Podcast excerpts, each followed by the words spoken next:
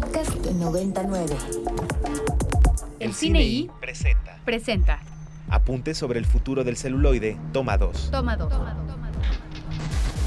Todo va a ser diferente a partir de ahora. Viene una nueva generación que ve de otra manera el arte del cine. Eso sí, el cine seguirá porque siempre necesitaremos historias. Costa Gabras.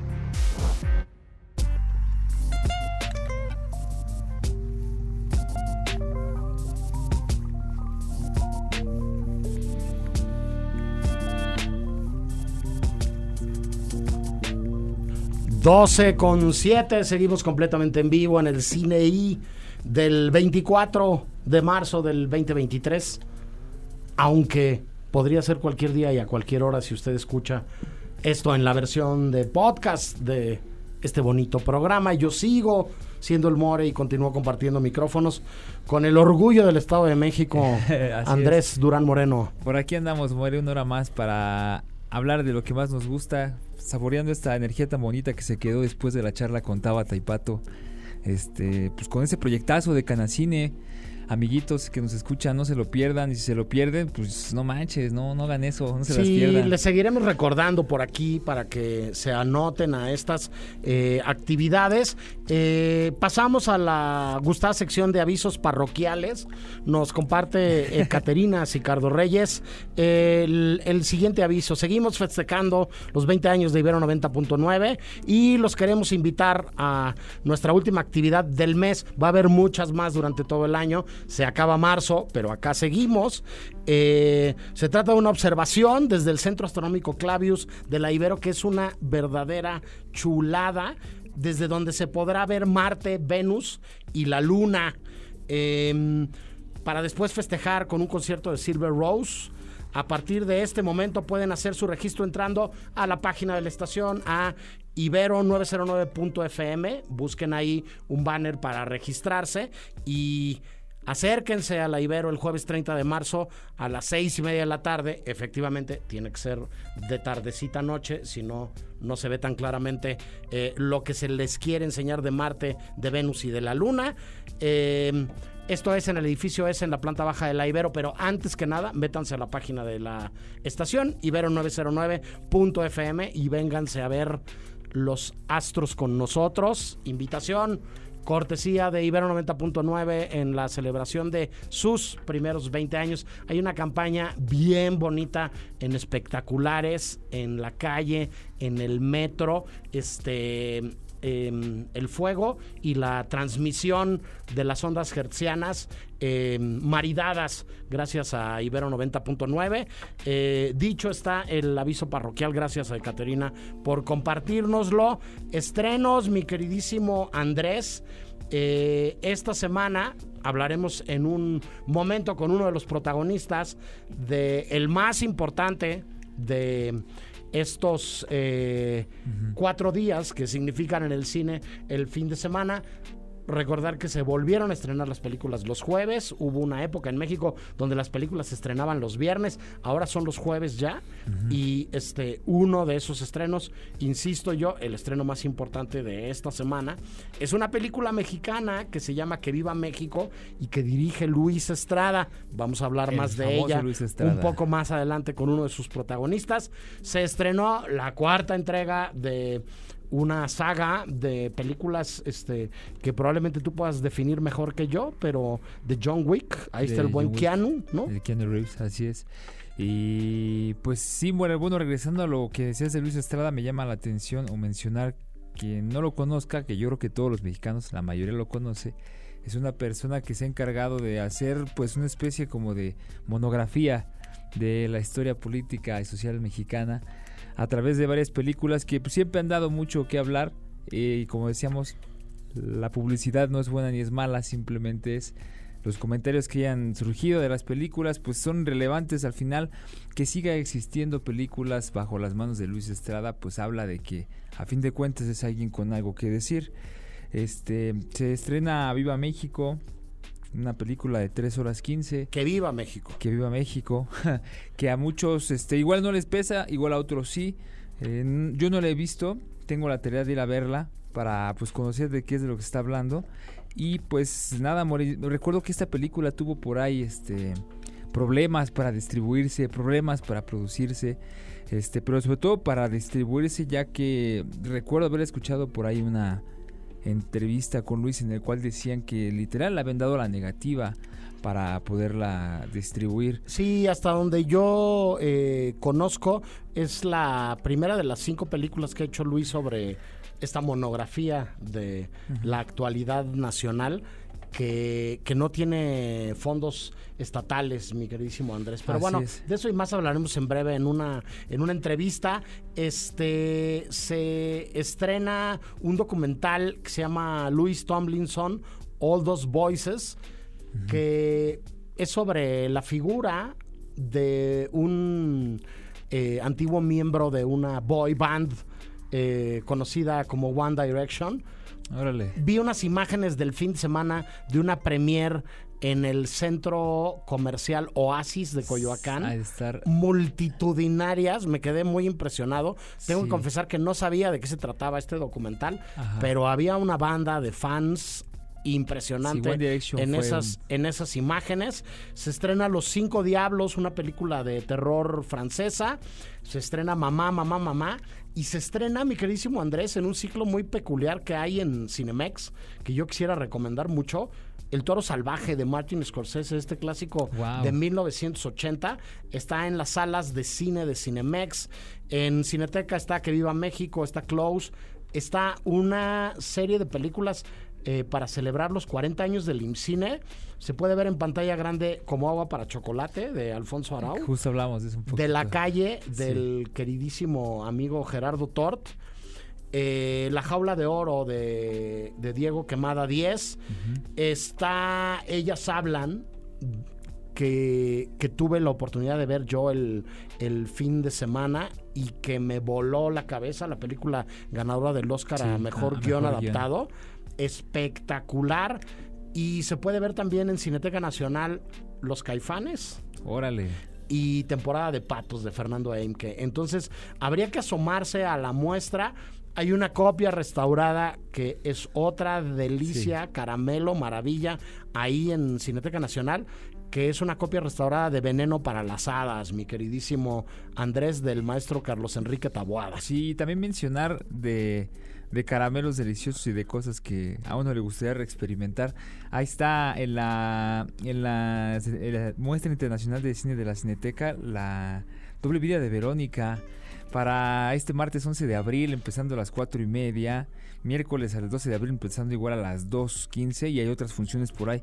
Eh, yo tengo la oportunidad muy, pues, muy padre de tener movie en disposición. La he visto como dos veces porque se la he enseñado a mi hermana, a mi Pero no la has visto en Pero pantalla no la he visto grande. en pantalla y No, restaurada tienes- en 4K. La tienes que ir a ver y Es- darte un quemón. Es una fotografía Andrés. bellísima, bellísima. El manejo del verde que tienen con Veronique, que es la polaca, y el manejo del rojo que tienen con Verónica.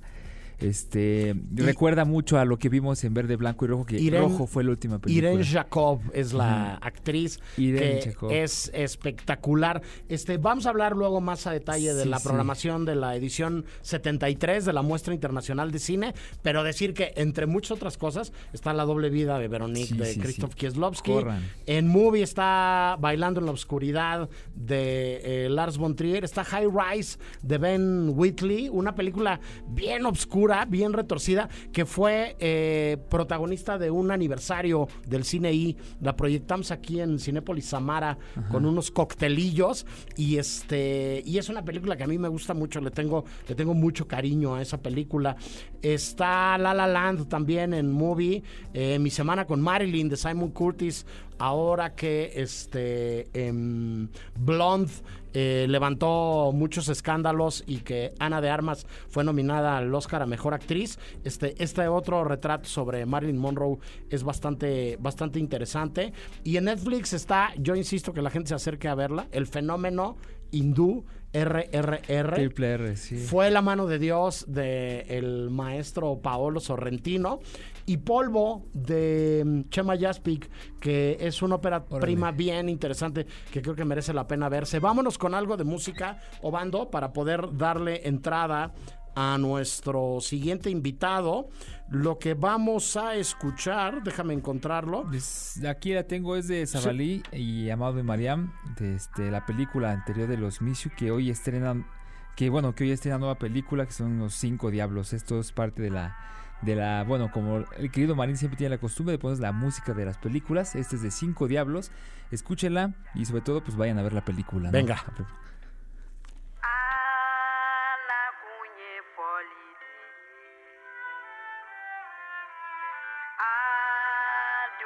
Cine I, seguimos en vivo en el Cine I, yo sigo siendo el More.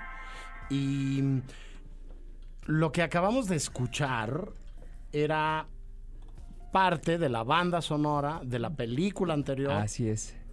de... de la querida este, Lea Misius, quien dirige la nueva película, que su nueva película es Los Cinco Diablos, la anterior es Ava, y de esa película es esa canción que acabamos de escuchar, que es del grupo Zavali, se llama Amadou and Mariam.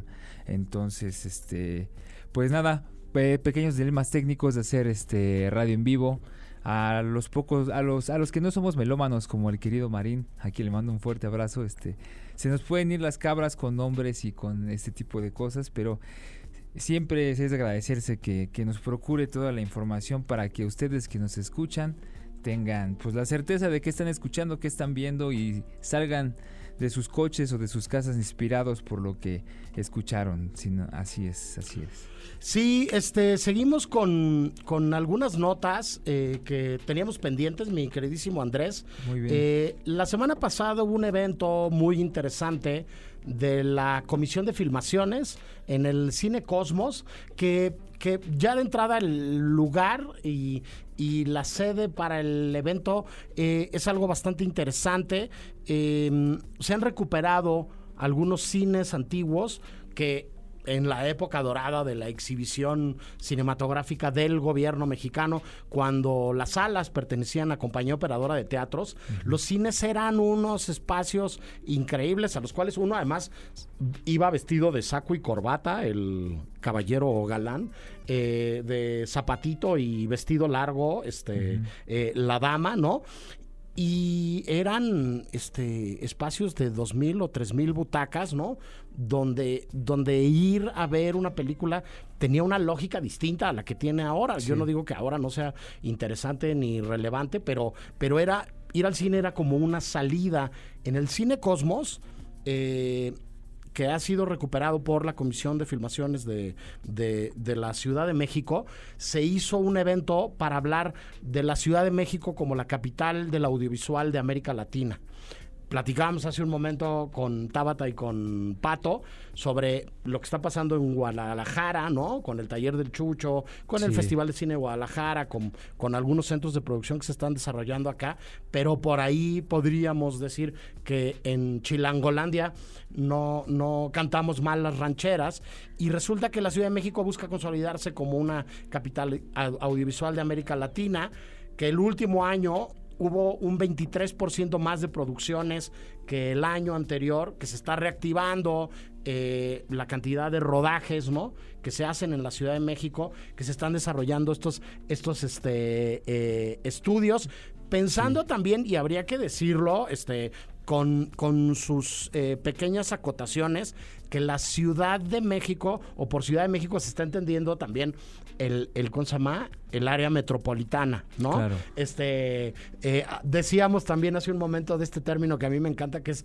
Planle Hollywood, ¿no? Planle Hollywood. Este, porque se están construyendo ahí unos estudios, los estudios de Gab- Gabriel García Márquez son un centro de producción bien impresionante y bien grande y se están haciendo muchas cosas. Platicábamos también hace pocas semanas del evento que hizo el fin de semana pasado, Apertura, la Asociación Mexicana de Cinefotógrafas. Están pasando muchas cosas en la Ciudad de México y la inversión en la industria cinematográfica de la Ciudad de México creció un 16% el año pasado, Andrés. Así es, que a todo esto me gustaría traer, eh, esto me parece una especie de desenlace muy bonito. Después de los infartos que vivimos todos durante el 2021 y 2022 con la cancelación de los fideicomisos de Fidecine, Procine, este, que hoy ya pues empiezan a dar, digamos, los frutos de lo que en su momento ellos, ¿cómo decirlo? prometían, ¿no? Si, si es lo que esperaban en, en, ese entonces o no, creo que este da espacio para otra conversación, pero a mí me da mucho gusto que después de esos infartos que se estaban viviendo hace unos años, hoy podamos ver estas estadísticas que pues más que nada son inspiradoras y motivantes para alguien como yo que está pues en el inicio de, su carrera cinematográfica, ¿no? Ahorita pues con lo que vemos de Canacine, con lo de las Amazonas que nos habló en su momento la querida Faride Schroeder, a quien mando un abrazo, con lo de este, los cursos de la AMC, los el taller de Chucho, los estudios que están allí en Tlalnepantla, que qué bueno que estén volteando a ver el Estado de México porque tiene unos lugares hermosísimos, de verdad. Y ya, la verdad es que para mí ir a cada rato a la Ciudad de México, sí, yo sé que a mucha gente dice que, que, que, que, no, o sea, de la, la zona habitada, de la zona metropolitana, es, es un reto. Yo soy es un serpientes y escaleras. Yo soy mexiquense honorario. Este, estudié toda mi vida en Naucalpan y crecí en, en Naucalpan y en Lucan, así que soy, soy mexiquense honorario. A ver, ahí te van unos datos. El año pasado se filmaron 1.289 proyectos cinematográficos en, en la Ciudad de México este y se generaron 127 mil empleos. Este, el que no vea esto como una oportunidad clarísima para posicionarse y para tomar este pues no sé eh, eh, eh, una una carta. sí para para atraer un montón de producciones más y un montón de cosas más, este, pues me parece que está, que está perdido. El que pierda de vista eh, la importancia que tiene el desarrollo de las industrias culturales y de los proyectos, eh, el que no tenga claro que, que diseñar eh, políticas culturales que tengan que ver con que se hagan cada vez más exposiciones, más conciertos, este, más eh, muestras artísticas, este, más producciones, este, más festivales en, en, una entidad federativa, pues me parece que, que, que, está, que está perdido en muchos estados europeos o del norte de América. Existen eh, estímulos fiscales y políticas que le regresan un porcentaje de la cantidad de impuestos que van a pagar eh, por rodar en una, en una localidad a los responsables de una producción cinematográfica. Eh, hay países como la República Checa, como Canadá, como Polonia, este, si se queda uno a ver los créditos al final de las películas, en la película polaca IO, que es nuestra película de la semana en la página de Ibero 90.9, viene un sello de el 5% de la inversión total que se gastó en Polonia y que se quedó en Polonia por el rodaje de esa película de regreso para los productores de la película. Y en Canadá existen esos estímulos, este es mucho más barato y es mucho más atractivo filmar en Vancouver que en Nueva York, por ejemplo, solamente por poner el caso de, dos, ciudades eh, en las que se podría rodar más o menos lo mismo, porque en Canadá te regresan parte de la inversión que estás haciendo en la producción de la película, pensando en atraer eh, a esas cosas eh, eh, pues fuentes de trabajo hacia el lugar en donde tú puedes hacer una derrama de dinero eh, de manera muy particular. Un solo ejemplo más, saludos este, hasta Huesca, en Aragón, al queridísimo David Asensio, gran amigo y ex compañero de banca de la Ibero, responsable de la Comisión de Filmaciones de Huesca, que promueve todos los días las montañas, los ríos, los castillos y la biodiversidad de Huesca para que la gente que va a filmar en España o en Europa se acerque a esta pequeña localidad rural a 25 minutos de Barcelona. Este, a 20 minutos de Zaragoza, que sería como la ciudad más importante de, de la comunidad autónoma de Aragón, este, y que tiene todo lo que tú necesites para filmar. Incluyendo servicios de producción. No necesitas llevar cámaras, no necesitas llevar móviles, no necesitas llevar tramoya, todo lo puedes contratar a 25 minutos de ahí. Entonces, bueno, esta es una lógica Sí. que me parece que se va entendiendo en el gobierno de la Ciudad de México y muy particularmente en la Secretaría de Cultura y en la Comisión de Filmaciones y que creo que es un trabajo que está bien hecho y que merece mucho la pena decirlo. Este, hoy hay muchísima más certeza también para rodar en la Ciudad de México, acercándose a pedir los permisos y a pedir este, eh, las autorizaciones este, correspondientes. En ese sentido, este, más allá de las coyunturas políticas y de querer tomar ventaja o no este, eh, entre posibles candidaturas, se está haciendo bien el trabajo en la Consama, en la Ciudad de México. Sí, y ahorita de que decías de los permisos, porque me enfrenté a eso mucho tiempo ahí en el edificio de Comisión de Filmaciones en República de Cuba, a quienes mando un fuerte abrazo, gracias sobre todo al restaurancito que está ahí, que está riquísimo. Este, pues a ver que en 2022 se entregaron 8.928 permisos de filmación en la ciudad, que la mayoría fueron para pues, rodarse en mayo.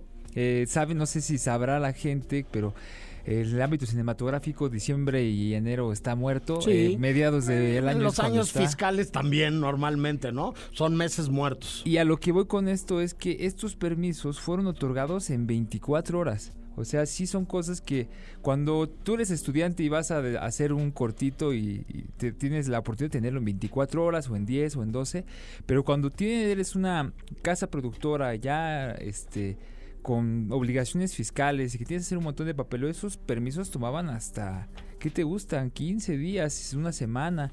Que lo puedan tener a esta velocidad, pues eh, es lo que ha hecho que en este 2022 casi, pues ahora sí que cerca de 656 millones de dólares se invirtieron para hacer producciones cinematográficas en el país. Hablando de cinematográfico, me refiero también incluso a publicidad, a series, a... Por supuesto. A televisión En y- eso, Andrés, habría que decir que ha habido una competencia natural Así entre es. Buenos Aires, Bogotá, Sao Paulo y algunos otros destinos en Latinoamérica y que una vez más, después de mucho tiempo, otra vez la Ciudad de México está este, llevando la delantera. Era muy conocido en la lógica de la publicidad eh, irse a rodar a Buenos Aires o irse a rodar a Bariloche, ¿no? Una producción mexicana con por el simple atractivo del tipo de cambio, por el simple atractivo de la coyuntura de una crisis económica en un país distinto al nuestro, ¿no?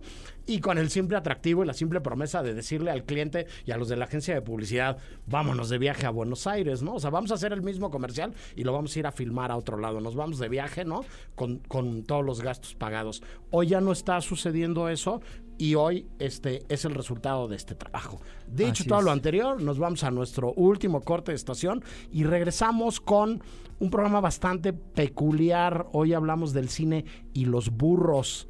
Díganos cuál es este su personaje gris con blanco favorito de la historia del cine. El Cine I presenta Presenta. Apuntes sobre el futuro del celuloide.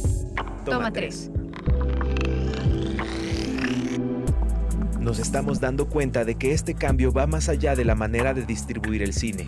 Está mutando la relación que las películas crean con el público. Paulo Sorrentino. El Cine I presenta. Presenta Apuntes sobre el futuro del celuloide. Toma 5. 5. La necesidad es la madre de la invención. No nos podemos deprimir por las dificultades. Lina Ramsey.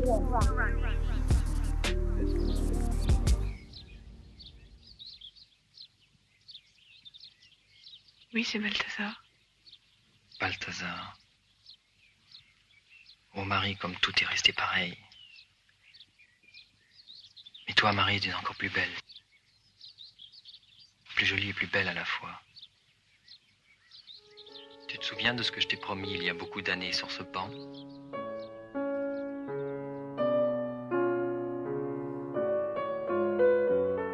incomprendidos y compasivos, señal del subdesarrollo pero de rostro complejo, objetos de mofa y burla a pesar de su comportamiento noble y abnegado. El burro es asociado a países menos ricos y trabajos pesados, lo cual ignora complejidades que cineastas han observado en su tierno semblante.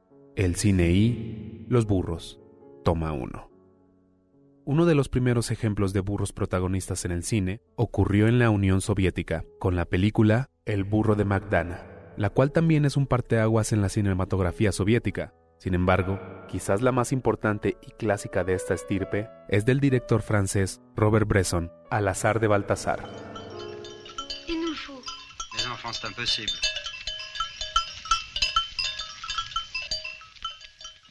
En Al azar de Baltasar, Bresson presenta las trágicas aventuras de un burrito a lo largo de varios lugares en Europa. Lo que comienza siendo una historia de este animal, poco a poco se revela como un estudio de la naturaleza humana, las capacidades y carencias alrededor de conceptos como la compasión y la empatía. Otra inolvidable del cine donde estos animales figuran es una de corte fantástico. En uno de los clásicos de culto, el director francés Jacques Demy le dio al burro un protagonismo diferente, ya que en piel de asno no es un animal en sí lo importante, sino su piel. C'est toi, Podane Oui, monsieur l'officier. Je suis Thibault, l'intendant de la reine. Le prince, qui est malade, je suppose, exige un gâteau. Un gâteau.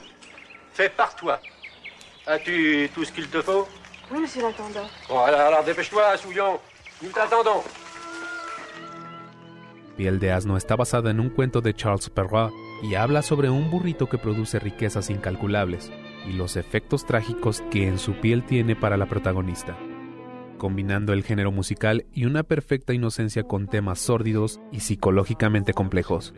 Piel de asno es un caramelo envenenado donde su exquisito diseño de producción tiene un ligero haz de perversión ya sea por su rostro inocente, sus inmensas capacidades de trabajo o sus interacciones con los humanos que nos recuerdan a pedazos de nuestra humanidad, los burritos son fuente inagotable de elementos narrativos.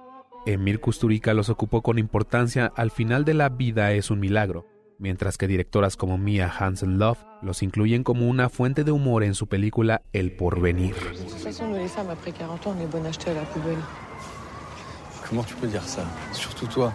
toute façon, nous les femmes, après 40 ans, on est bonnes à jeter à la poubelle. Comment tu peux dire ça Surtout toi. C'est la vérité, c'est tout. T'en vois souvent, toi, des femmes qui quittent leur mari à mon âge évidemment, il y en a plein. Dans les films. Je suis sûr que tu vas retrouver quelqu'un, il n'y a pas de raison. Penses-tu Pourquoi pas? Je te trouve bien naïf, soudain. Avec qui tu veux que je refasse ma vie? Avec un vieux? Non, merci. Avec un jeune alors, si t'aimes pas les vieux. Comme si je vais me mettre avec un jeune. Esto es el cine y los burros. Yo me estoy bajando de uno, Ah, ¿no? sí, creo con las burradas, ¿no? Sí, este. eh, y esta es una idea de Ricardo Marín y mía. Hoy Ricardo no nos pudo acompañar. eh, pero la primera cápsula que acaban de escuchar la escribió él. La segunda cápsula que escucharán en el programa del día de hoy la escribí yo. Pero, pero es algo que, que nos surgió, Andrés, a partir de, pues, del fenómeno que es más o menos común en el mundo del cine, en el que de pronto una serie de películas tratan temas parecidos o retratan a una serie de personajes, en este caso en concreto a una serie de burros, este, y coinciden en el tiempo, ¿no? Este, no, no quiero spoilerear, no sé si esa palabra se pueda utilizar en el castellano. Como es, como es una, anglosa, una anglosajada y lo reinterpretas para el Sí, español, se puede... Anglicismo, sí, Exacto. este, pero a la siguiente cápsula, pero. Pero bueno, pues resulta que hasta en la mismísima entrega de los premios de la Academia de Hollywood apareció la queridísima Jenny, ¿no? Este, esta burrita miniatura que es uno de los personajes de los espíritus de la isla, este, de eh, esta em, interesantísima producción irlandesa que, que tuvo un montón de nominaciones y que al final no se llevó ningún premio, ¿no? Sí. Este, pero hay muchos burros en el cine, Andrés. ¿Qué crees que cuando sugieron el programa, pues, hice ahora sí que mi deber de reflexión y no pude pensar en muchos, ¿tú crees? Pensé más que nada en el en, en un chiste un poco subido de tono de un hombre sentado en una pradera que daba la hora según tocando a su burro, ¿no? Pero no sé si lo conozcan, si no hay luego se los comparto por Twitter.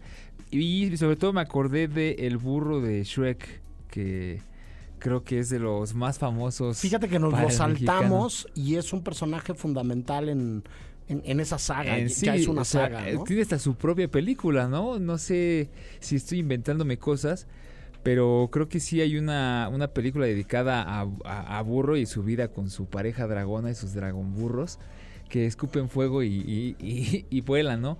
Pero pues sí, este personaje que tiene la voz de Eugenio Derbez para el doblaje aquí en México y que le queda de maravilla, eh, es el, como el que a mí me parece más emblemático. De ahí en fuera, eh, no sé, no, no, no he pensado en muchos más, no conozco muchos más. salvo- Pues mira, la película de la semana de, EO, eh, sí es, sí. de, de estos siete días en Ibero 90.9, eh, además dialoga con esta película clásica de, ¿De Bresson? Bresson, de la que hablaba Marín, Ajá. de Alazar de Baltasar. Alazar de Baltasar. Este, con algunas similitudes, sí, pero con muchas diferencias.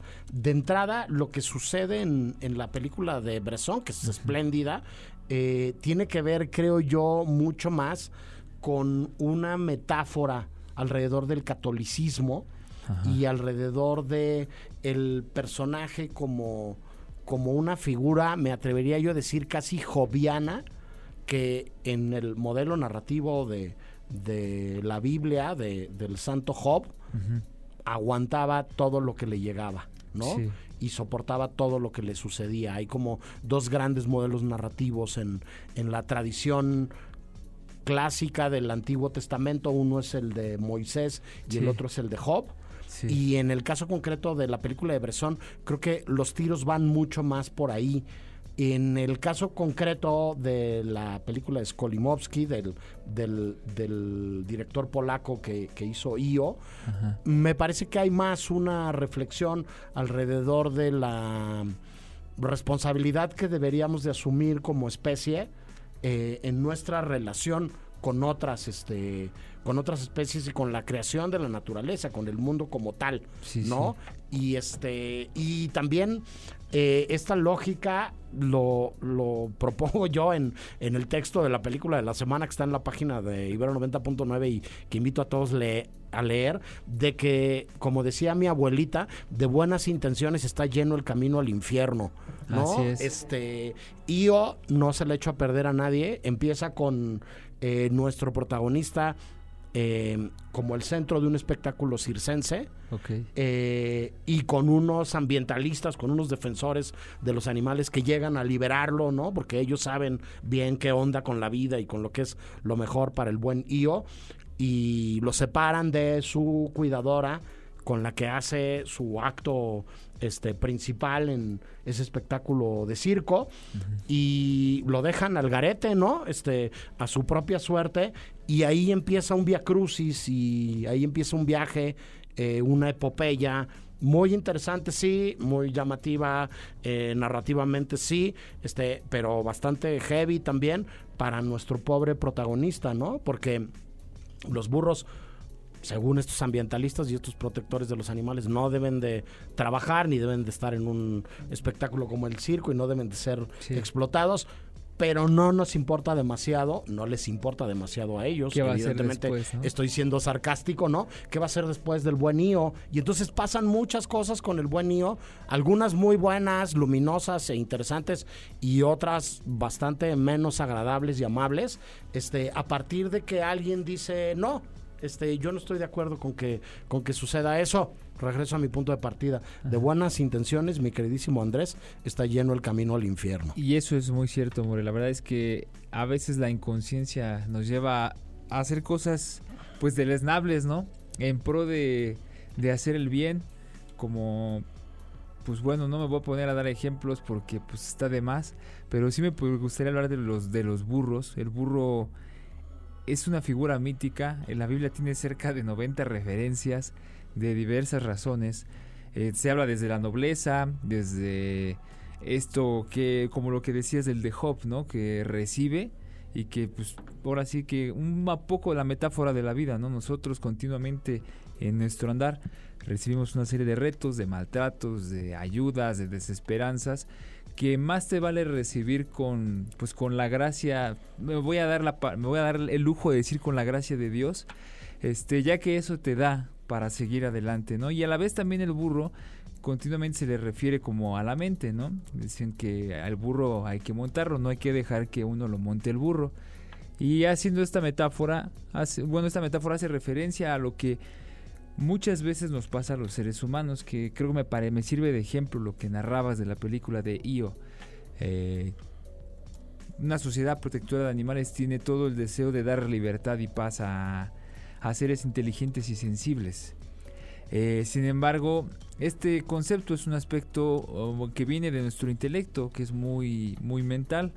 Eh, no sabemos hasta qué nivel es su sensibilidad, no sabemos hasta qué nivel está su intelecto y sobre todo no sabemos a qué trato esté, llevando la sensibilidad y el intelecto de ese animalito para con el otro ser humano de quien nos deseas despojar.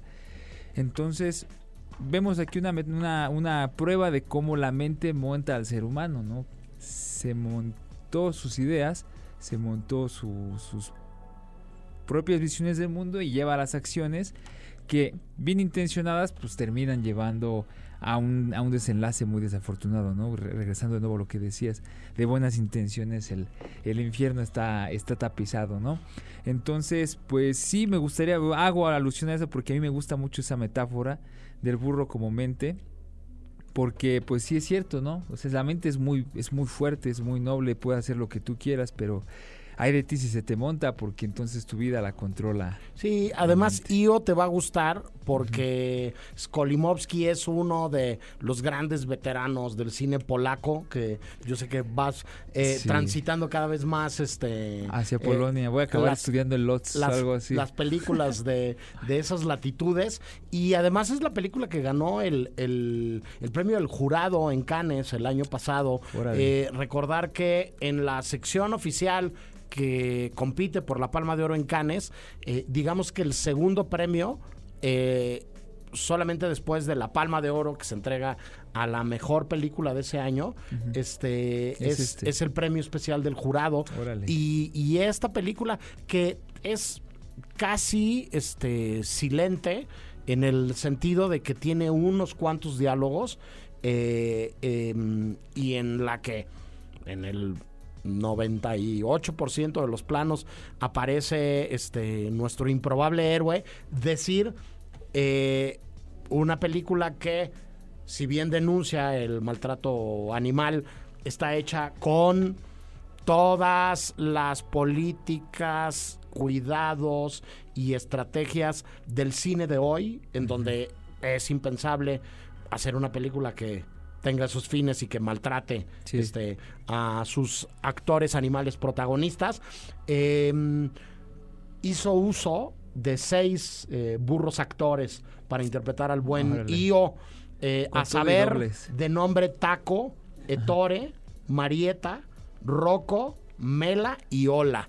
Ellos y ellas seis son quienes encarnan a Io, ¿no? Entonces, pues este tenía llamados cortos el, el, burrito. El burro actor. Qué chido. O la burra actriz. Tenía seguro y catering y este, todo. No, por supuesto, comió mejor que muchos este, trabajadores de, de, o colaboradores de una producción mexicana, eh, independiente. independiente. seguro, ¿no? Seguro. A pizzazo de Little Caesars. Este, está, está, rodada entre, entre Polonia e Italia, ¿no? La película. Este, y, y bueno, está hecha hoy, insisto, en una lógica completamente distinta a como se hacían las películas, este, cuando, por ejemplo, Bresson habrá rodado Al azar de Baltasar, ¿no?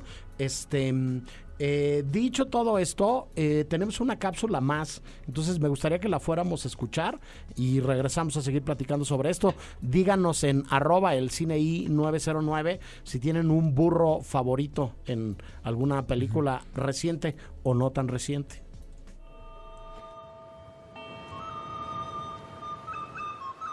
Colin, Sonny, Larry. Didn't you and he used to be the best of friends? We're still the best of friends. No, you're not. Who says we're not? Sit somewhere else.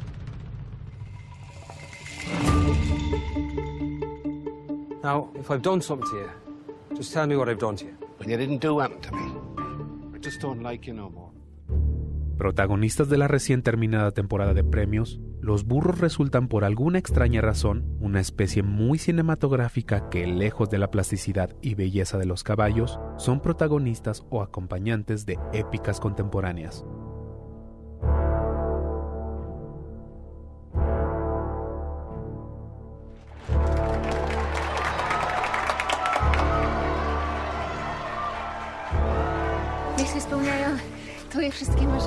Es el caso de Eo, un carismático personaje gris que, tras ser liberado de un trabajo en el circo que un grupo de ambientalistas consideran degradante, recorre un largo viaje que lo mismo tiene escenas de Via Crucis que de paseo, paseo, paseo, paseo. Ho mangiato chili e chili di carne, centinaia.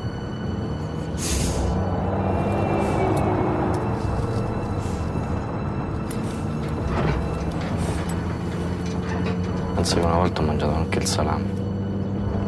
Quello vero, carne d'asino.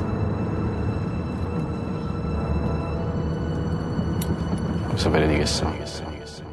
Dirigida por el guionista, actor y director polaco Jerzy Skolimowski y ganadora del premio del jurado en la selección oficial del Festival de Cine de Cannes el año pasado, EO es interpretado durante el rodaje por seis burros actores distintos: Taco, Ettore, Marietta, Rocco, Mela y Ola. Es una cinta surreal y poderosa que reflexiona sobre los limitados alcances de lo ideal y lo políticamente correcto. Why does he not want to be friends with you no more? What is he, 12? What the hell's going on with you, me feckin' brother? He's dull, Siobhan. But he's always been done. The other night, two hours you spent talking to me about the things you found in your little donkey shite that day. Well, it wasn't me little donkey shite, it was me pony shite, which shows how much you were listening. You were. You. En otra de las cintas más nominadas en la reciente entrega de los Óscares, Los Espíritus de la Isla, aparece otra intérprete especial que encaja en este recuento especial, Jenny, acompañante cotidiana de Padriak y apoyo invaluable ante la pérdida personal que le significa que su mejor amigo, Colm, no quiere hablarle. Esta bella burra miniatura ganó tal fama por su actuación en la cinta que terminó asistiendo a la ceremonia de entrega de los premios en el Teatro Kodak de Los Ángeles. And if you don't stop bothering me, I have a set of shears at home. And each time you bother me from this day on, I'll take those shears and I'll take one of my fingers off with them and I'll give that finger to you until I have no fingers left. Does this make things clearer to you? Not really, no. Starting from now. But shush like, Polly. You know, shush like. Yeah, I'd shush like. Finalmente, pero no por eso menos importante, en la más reciente Palma de Oro de Cannes y también nominada a Mejor Película en los Óscares, El Triángulo de la Tristeza, otro burro salva de morir de hambre a un grupo de personajes que naufragan en un crucero de lujo, lleno de millonarios e influencers. Runway casting for a grumpy brand or a smiley brand? So it's a grumpy brand, yeah? Congratulations! Show me that Balenciaga look. Suddenly I'm dressed in something way less expensive. It's H&M! Yay! Balenciaga! And H&M! Balenciaga! And H&M! You looks paid for the tickets. Not bad, huh? so what do you do? I sell shit. The success of a luxury cruise mainly depends on you. I don't want to hear anybody saying no. Always yes, sir, yes, ma'am. Héroes improbables, protagonistas o acompañantes fieles. Los burros brillan en la pantalla grande más de lo que algunas otras especies envidiosas quisieran aceptar. Yes. Of course. Yes.